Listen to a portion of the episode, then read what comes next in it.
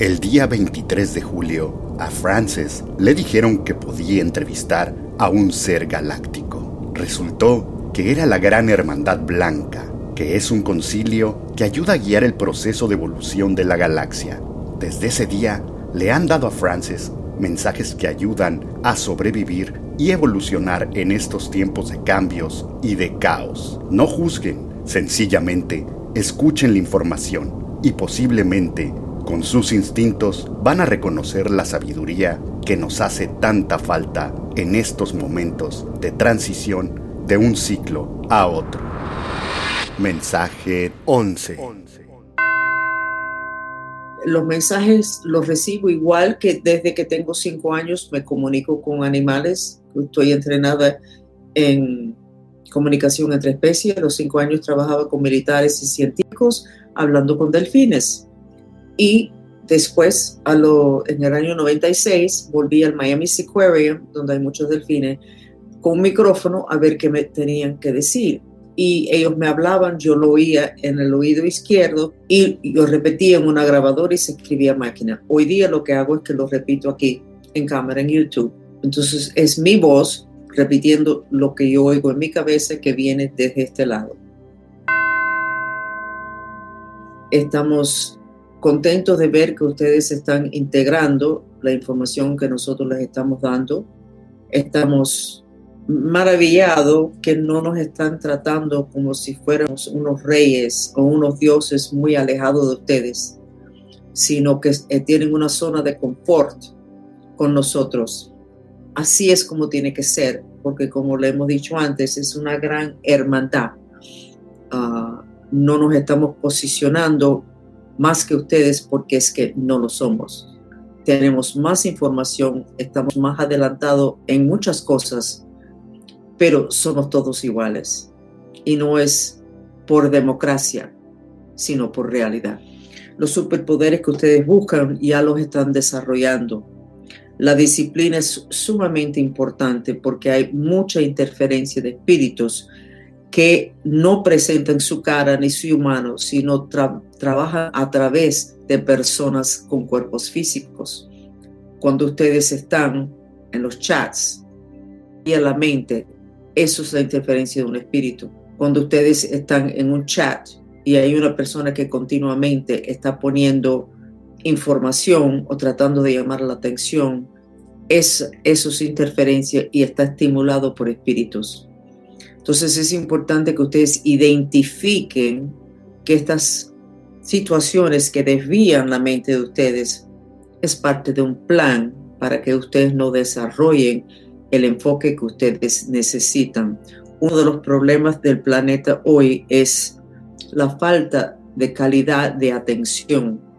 Es uno de los problemas graves con los hijos de ustedes y en lo que son parejas por la desviación de la atención con los aparatos electrónicos que enganchan con una adicción a la frecuencia, no tanto la información como la frecuencia, ustedes ya no saben cómo ni dar ni recibir una atención de calidad que los llena ustedes emocionalmente ni espiritualmente.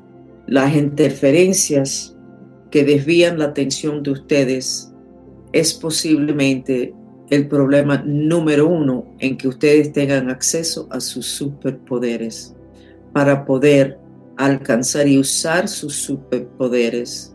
Ustedes necesitan tener toda su conciencia dándole energía a la intención de lograr eso que ustedes quieren lograr a través de un superpoder.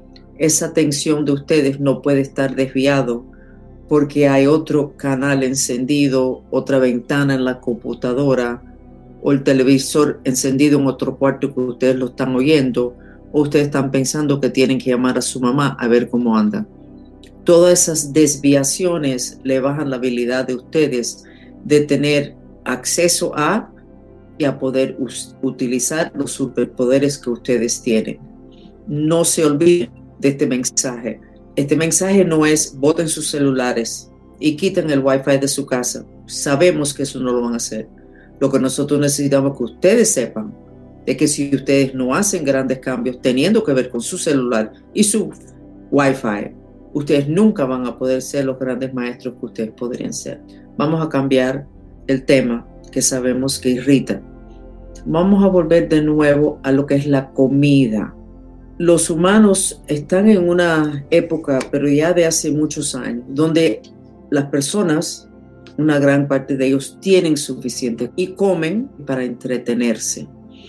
Cuando se sienten ustedes adelante de un televisor o adelante de la computadora, con un plato al lado o una bolsita de papitas y ustedes están comiendo mientras que están, se supone que trabajando en la computadora, ustedes están haciendo mucho, mucho daño a su cuerpo y le están haciendo mucho daño a su psiquismo.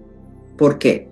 A su cuerpo le están haciendo daño porque ustedes le están dando una comida que su cuerpo no ha tenido la oportunidad para decidir si quiere o no quiere. Ustedes tienen la bolsita de chips y ustedes se lo comen sin pensar y sin sentir. Su cuerpo no le puede dar a ustedes una opinión de que ya no quiere más porque ustedes no están oyendo a su cuerpo. El tema del postre es un tema interesante Muchos de ustedes están dejando de comer postre por bajar de peso, por estar más bonitos, porque ya entienden que el dulce es dañino.